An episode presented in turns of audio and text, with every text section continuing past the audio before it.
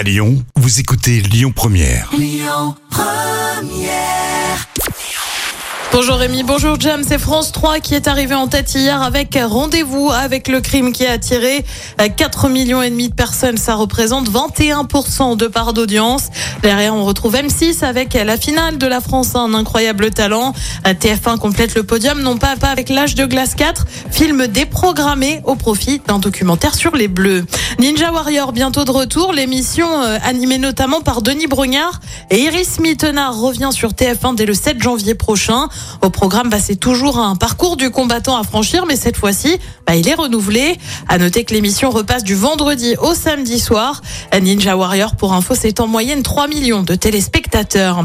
Et puis elle met les points sur les i. Laetitia Milo explique son absence dans le final de Plus belle la vie. C'était le mois dernier sur France 3.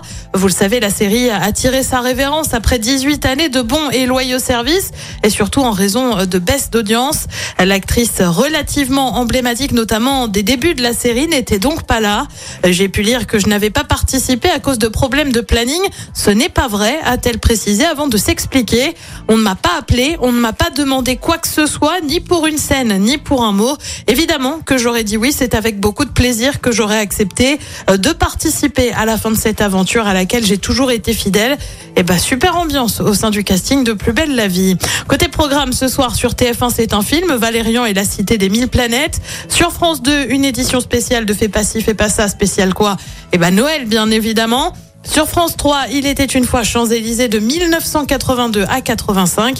Et puis sur M6, c'est le film Les blagues de Toto. C'est à partir de 21h10. Écoutez votre radio Lyon Première en direct sur l'application Lyon Première, lyonpremière.fr et bien sûr à Lyon sur 90.2 FM et en DAB+. Lyon